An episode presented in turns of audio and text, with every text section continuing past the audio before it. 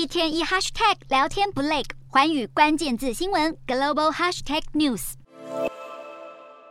知名国际零售集团家乐福在中国平均每三天就关一家店，一切都怪当地消费需求放缓，经济逐渐疲软，这也反映在其他产业和数字上。中国国家统计局上个月底公布十月非制造业采购经理人指数 PMI 直线下滑，低于五十至四十八点七，是五月以来中国服务业再次陷入衰退。这也让十一月的 PMI 乐观不起来。中国国务院总理李克强已表示，将透过调降存款准备金率等来维持资金的流动性。只是今年四月早已降准，这回又一次显现中国经济破网似乎越来越大。这股忧虑的氛围也笼罩在房地产业。十月的新成屋价格下滑百分之一点六，创下七年来最大跌幅，而且已经持续衰退半年了。雪上加霜的是，进出口数据也在走弱。十月进出口年增率分别是负百分之零点七与负百分之零点三，写下两年来首次负成长。然而，随着新冠封控措施持续，中国国家主席习近平还往马克思经济学靠拢，而且坚持稳住习核心，